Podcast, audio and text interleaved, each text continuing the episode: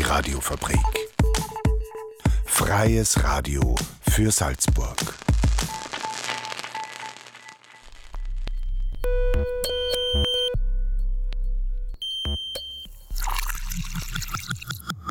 Unerhört. Der Infonahversorger auf der Radiofabrik. Jeden Donnerstag um 17.30 Uhr. Radiofabrik.at slash unerhört.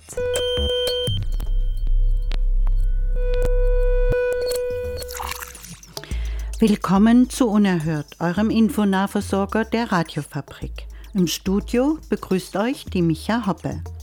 Heute beginnen wir wieder mit einem aktuellen Infoblog aus Salzburg.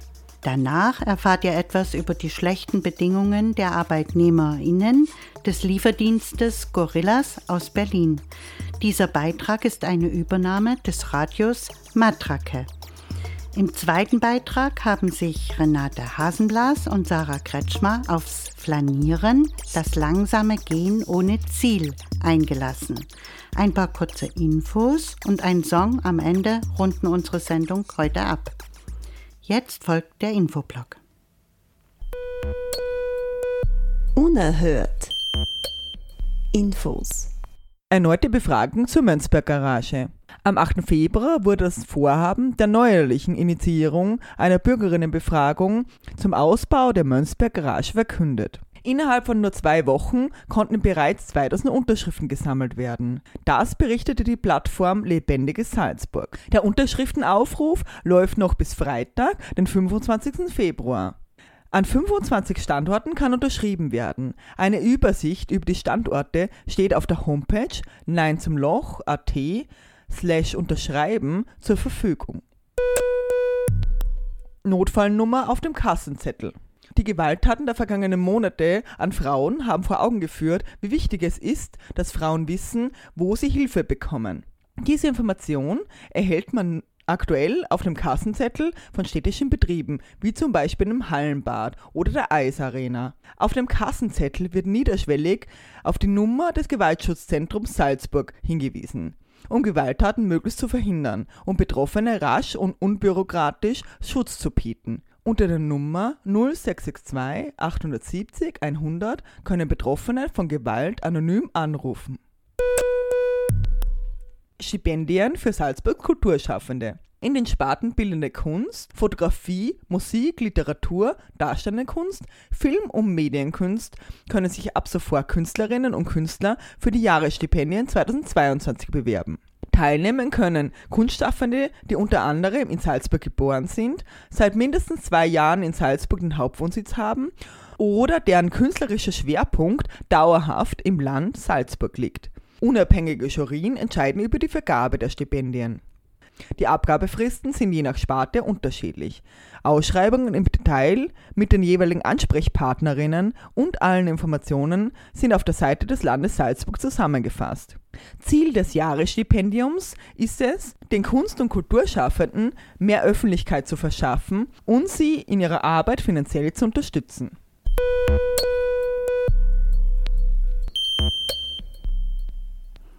Die Corona-Pandemie hat die Bewältigung des Alltags erschwert.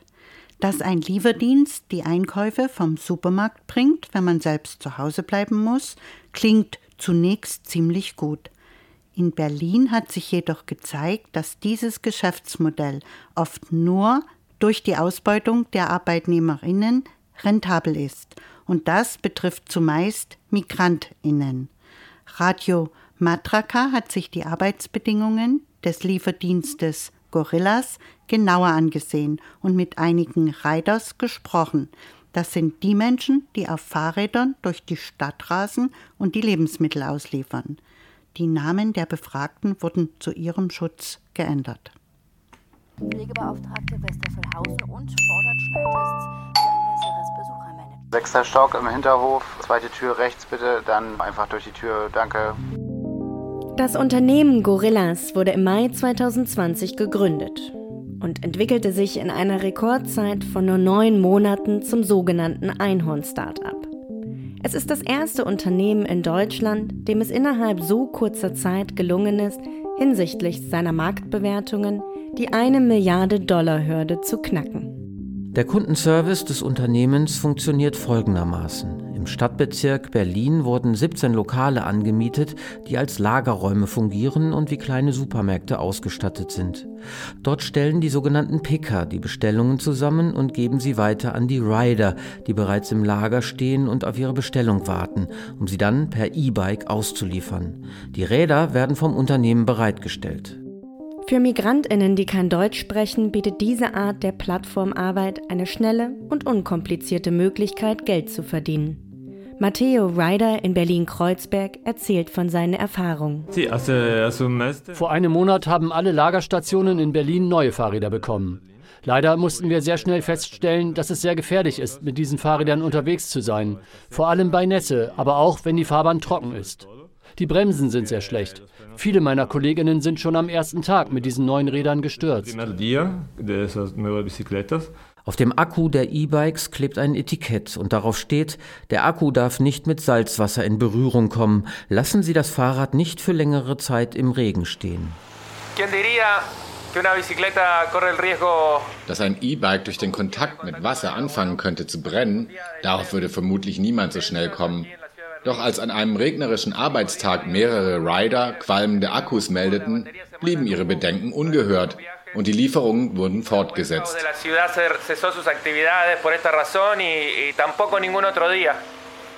Die Sicherheitsstandards führten bei Gorillas von Anfang an zu Kontroversen.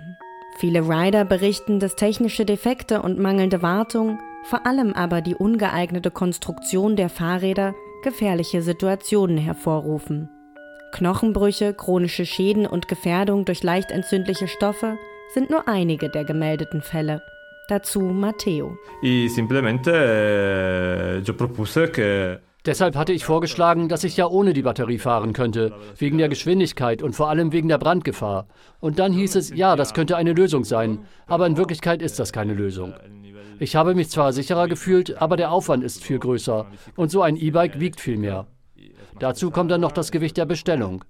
Aber so wie ich das sehe, ist das die einzige Möglichkeit, wenn du auf Sicherheit Wert legst. Si, si quieres trabajar con seguridad, esa es la única, por mi manera de trabajar.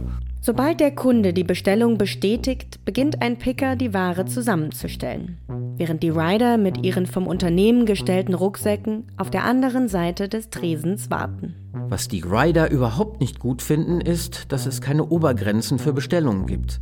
Das durchschnittliche Gewicht pro Bestellung liegt bei 8 bis 15 Kilogramm. Es wird empfohlen, schwerere Bestellungen auf mehrere Rider aufzuteilen. Praktisch wird das aber kaum gemacht, weil oft einfach nicht genug Leute da sind. Und weil die Räder nicht wirklich so gebaut sind, dass man mit ihnen gut Gewicht transportieren kann, schnallen wir uns das Gewicht meist auf den Rücken. Beim Sicherheitstraining der DEKRA wird die maximale Last, die bei Kurierfahrten auf dem Rücken transportiert werden sollte, mit 10 Kilo angegeben. Wird das Maximalgewicht überschritten, benötigen die FahrerInnen eine angemessene Ausrüstung, um so Verletzungen zu vermeiden. Dazu Camilo. Los problemas principales de la empresa es con el equipamiento que ofrecen. Was die Arbeit für dieses Unternehmen besonders problematisch macht, ist das Equipment, das sie uns zur Verfügung stellen. Ich spreche da für uns als Rider und unser wichtigstes Arbeitsgerät ist nun mal das Fahrrad. Ich hatte zum Beispiel vor etwa zwei Jahren einen Bandscheibenvorfall, der meinen Alltag nicht weiter beeinträchtigt hat. Ich konnte ganz gut damit leben. Seit ich aber hier arbeite, hat sich der Vorfall verschlimmert, weil wir nicht die notwendige Ausrüstung bekommen, um 10 Kilo schwere Bestellungen zu transportieren. Deshalb brauche ich mittlerweile schmerzlindernde Spritzen, sogenannte spinale Infiltrationen, damit die Schmerzen nach der Schicht erträglich sind.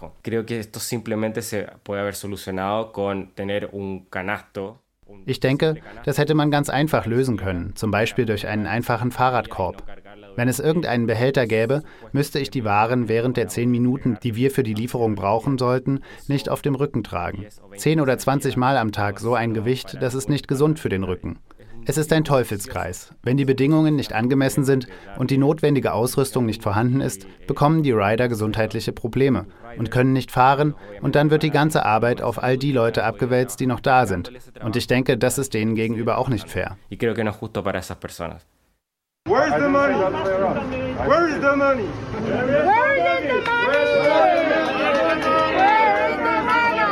Ab April 2021 häuften sich Beschwerden über Probleme bei der Bezahlung. Unvollständige Löhne, nicht abgerechnete Stunden oder nicht überwiesenes Krankengeld.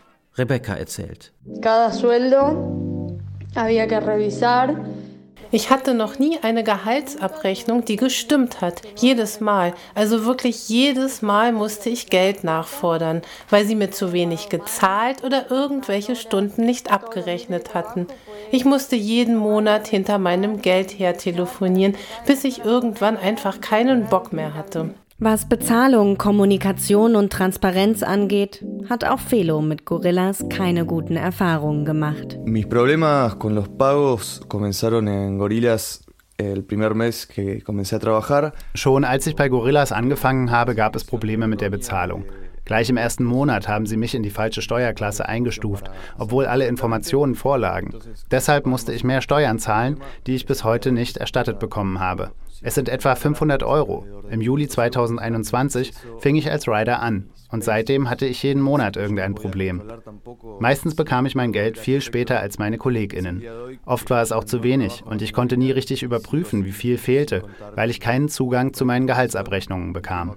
Inzwischen arbeite ich nicht mehr für Gorillas und ich komme immer noch nicht an meine Gehaltsabrechnungen und weiß auch nicht, was mit dem Geld ist, das sie mir noch schulden. Irgendwann war ich das ganze Theater leid. Deshalb habe ich mich an die Chefetage gewandt, um mich zu beschweren. Das endete damit, dass sie mich genau deswegen gefeuert haben, weil ich verlangt habe, was mir zusteht. Das Geld, für das ich gearbeitet hatte. Bis heute habe ich keine Antwort bekommen und jetzt, wo ich nicht mehr Teil des Unternehmens bin, ist es noch schwieriger, meine Beschwerde weiter zu verfolgen.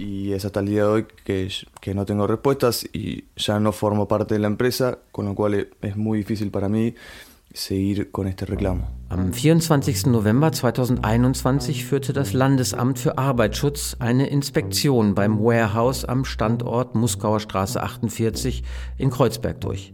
Aufgrund gravierender Sicherheitsmängel wurde die dauerhafte Schließung des Lagers angeordnet. Nach monatelangen erfolglosen Beschwerden ergriffen einige ArbeitnehmerInnen Anfang Oktober die Initiative und legten ihre Arbeit nieder um die Erfüllung ihrer grundlegenden Forderungen zu erzwingen. La única que queda es ir a juicio, que si no hablas alemán es das Unternehmen reagierte darauf mit der sofortigen Kündigung ihrer Verträge mit der Begründung, ein solches Vorgehen sei illegal. Darauf beschlossen mehrere Arbeitnehmerinnen, das umstrittene Vorgehen vor Gericht zu bringen. Seither steigt mit jeder Anhörung die Zahl der gewonnenen Fälle. Die Plattformunternehmen schlagen einen Paradigmenwechsel bei der Nutzung der Dienstleistungen, der Einbeziehung von Technologie sowie in Sachen Kundenfreundlichkeit, Innovation und Spitzenleistungen vor.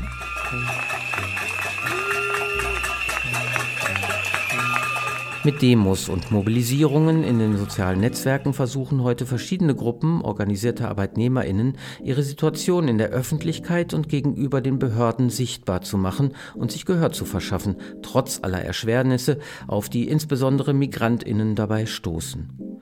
An der Schwelle zu einem neuen Lockdown muss garantiert sein, dass die mit der Pandemie entstandenen Arbeitsmodelle nicht nur vorteilhaft für Unternehmen und Endverbraucherinnen sind, sondern auch fair und sicher für die Arbeitnehmerinnen. Das war ein Beitrag von Radio Matraca über die Arbeitsbedingungen des Lieferdienstes Gorilla. Wer sich über den Stand der Proteste der Riders informieren möchte, folgt am besten Gorillas Workers Kollektiv auf Twitter oder Gorillas Rider Live auf Instagram. Unerhört. Der Infonahversorger auf der Radiofabrik. Radiofabrik.at slash unerhört. Im nächsten Beitrag haben Renate Hasenblas und Sarah Kretschmer das Gehen anders betrachtet. Ein kleiner geschichtlicher Abriss zum Flanieren.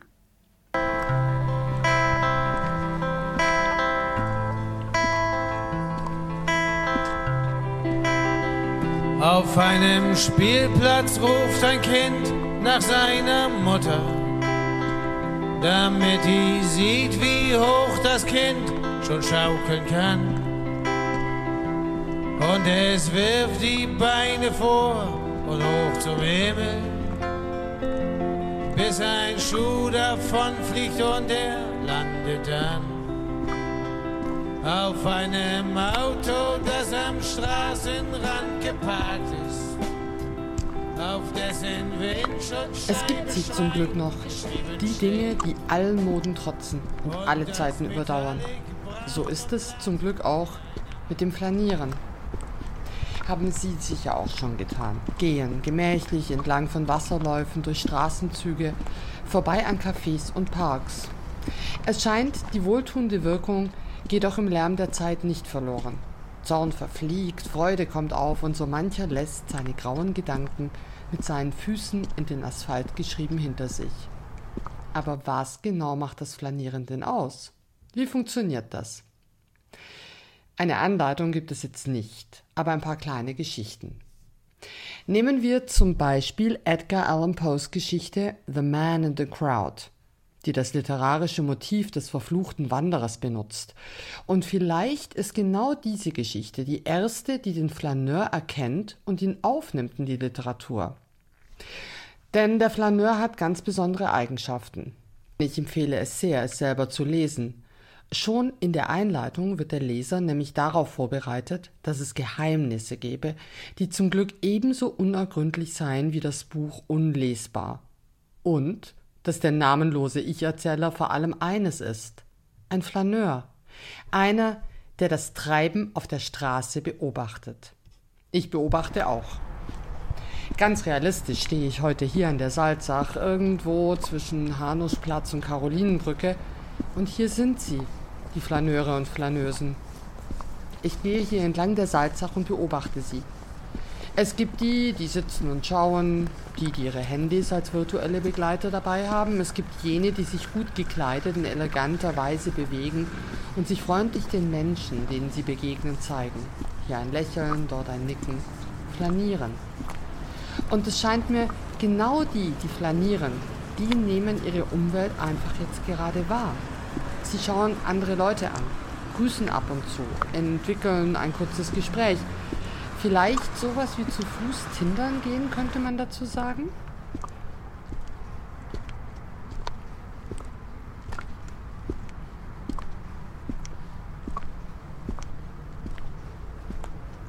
Ganz realistisch stehe ich heute hier in der Salzach.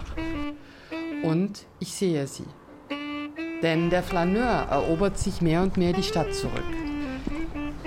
Es war mal so. Ein Gehstock, die Zigarre in der Hand des Herrn, ein Schirm am Arm der Dame, ein Hut und eleganter Rock, ja, das war einmal. Kleidung und schmuckes Beiwerk. So einfach können wir den Flaneur nur leider heute nicht mehr aus der Menge heraus erkennen, aber was geblieben ist, ist seine Haltung. Denn der Flaneur hastet nicht. Er hat den Blick weder aufs Handy noch auf den Boden gerichtet. Er interessiert sich für seine Umwelt. Er nimmt wahr und er wird wahrgenommen. Der Flaneur, ach ja, bitte verzeihen Sie, dass wir hier die männliche Grundform gewählt haben. Denn auch Frauen flanieren natürlich, die Flaneuse also. Sie alle lustwandeln ein wenig, suchen den Blickkontakt zu Menschen, erkennen liebevoll gestaltete Fassaden oder auch heruntergekommenes Bauwerk. Sie halten inne, sehen eine Blume, ein Tier, sie finden verlorene Gegenstände und meistens lächeln sie. Sie pflegen ihre Sinne und sind sinnlich und nehmen Zeit, Wege zu gehen, anstatt sie nur abzugehen. Es war schon bei den alten Griechen bekannt und sie waren davon überzeugt, dass die besten Einfälle beim Umherwandeln kämen. Und den hohen Wert eines gepflegten Spazierganges erkannten auch die Aristokraten im 18. Jahrhundert. Und sie ließen sich Gärten und Promenaden und Parks zum Lustwandel einrichten. Dem Flanieren kam eben immer und immer mehr eine Schlüsselrolle zu, um die Stadt zu verstehen, um sie darzustellen und ein Detail zu haben. Ein Flaneur ist ein Teil am urbanen Leben und eben gleichzeitig dessen Beobachter. Baudelaire zum Beispiel charakterisierte den Flaneur als Gentleman und Müßiggänger in den Straßen der Stadt und als einen Mann in der Menschheit.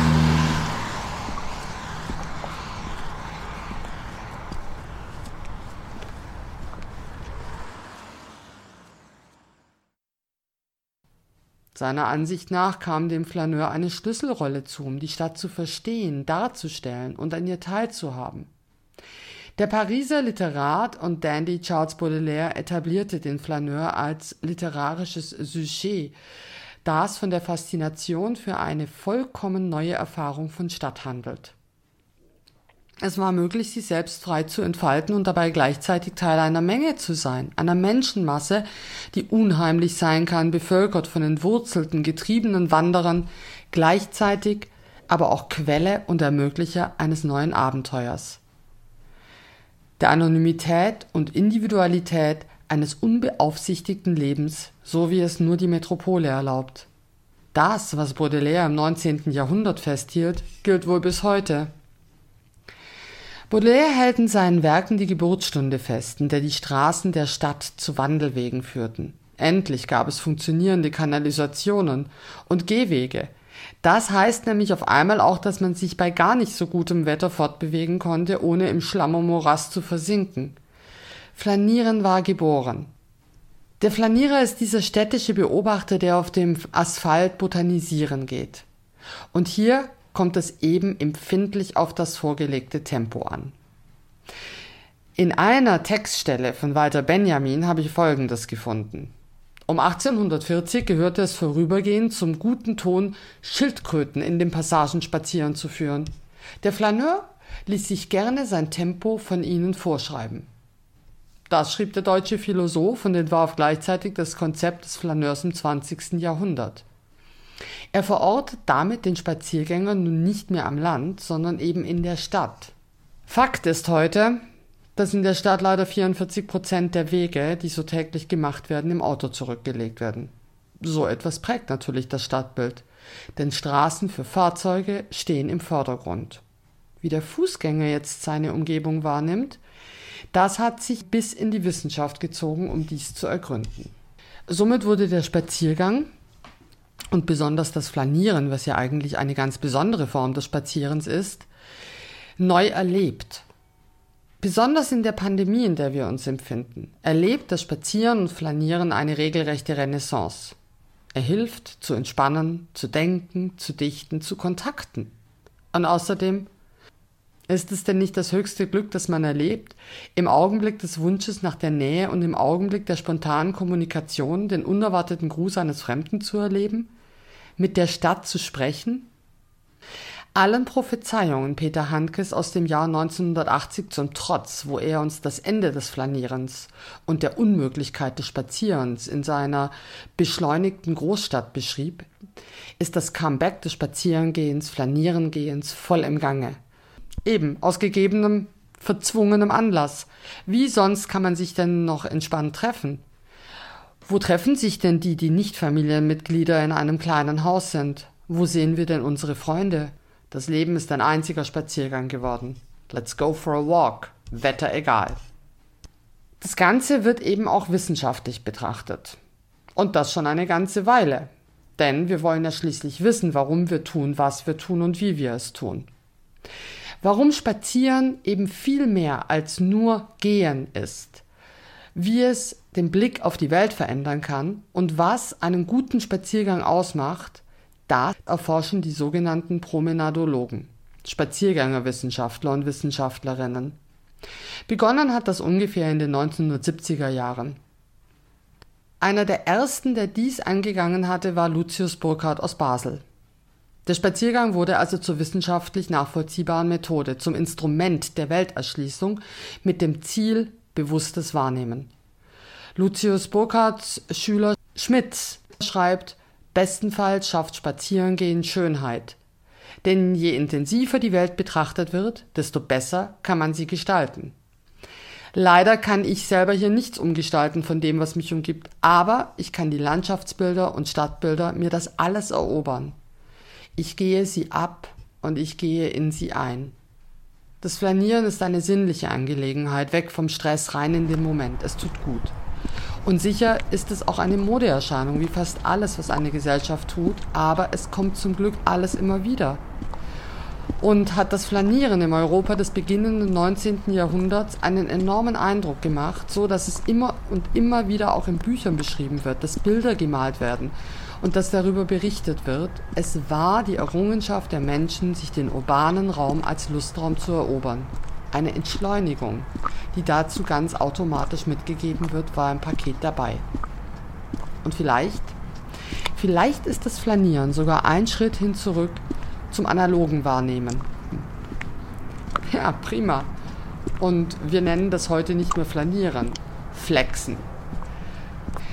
Aber wir haben eines eben noch ganz klar aufrecht behalten. Es ist eine freie Bewegungs- und Beobachtungszone. Es ist gut, dass mal zehn Minuten lang nichts Spektakuläres passiert. Weil ein Spaziergang ist doch immer auch eine Einladung an den Zufall und an den Einfall. Aber wer es nicht glaubt, bitte probiert es aus.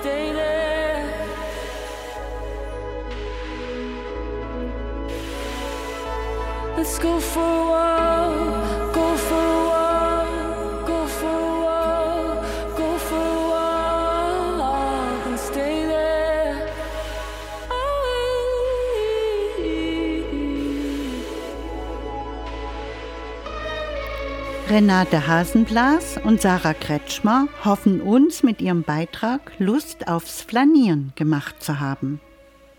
Wir sind schon wieder am Ende von Unerhört. Ab März gibt es uns statt wöchentlich 14-tägig, beginnend mit der nächsten Sendung am Donnerstag, den 3.3. Die Wiederholung ist am Freitag danach um 7.30 Uhr und um 12.30 Uhr. Und wie immer könnt ihr alle Sendungen und Beiträge auch online unter radiofabrik.at slash unerhört abrufen. Heute hat euch durch die Sendung die Micha Hoppe geführt. Und jetzt kommen doch noch ein paar Hinweise zum Krieg in der Ukraine. Vor dem russischen Konsulat gegenüber dem UKH findet seit 17 Uhr eine Mahnwache statt. Vor der Markuskirche hält die katholische Frauenbewegung ebenfalls eine Mahnwache von heute 19 Uhr bis morgen 7 Uhr. Am Samstag soll auch im Salzburger Dom ein Friedensgebet stattfinden. Unser letzter Song heute kommt von den Größen Wader, Wecker und Mai. Und wir wünschen es uns allen Frieden.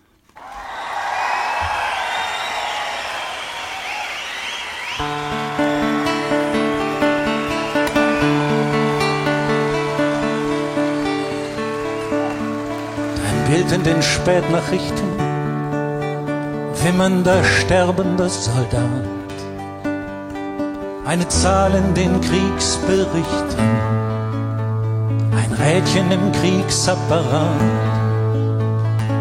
für einen Schachzug zerschossen und für ein Planquadrat im Sand. Für einen Wahn hast du dein Blut vergossen und immer für irgendein gottverdammtes Vaterland. Ist Frieden? Endlich Frieden. Wann ist Frieden? Endlich Frieden. Und all das Elend vorbei. Wann ist Frieden? Endlich Frieden. Wann ist Frieden? Endlich Frieden das Ende der Barbarei. Vielleicht sechs oder sieben Jahre von Granatsplittern verletzt, im Flur ein Kind auf einer Bahre, ein leises Weinen nur zuletzt. So sieht es aus, das Bild des Sieges, und alle wissen es nur zu. Und den Preis zahlen die Kinder des Krieges.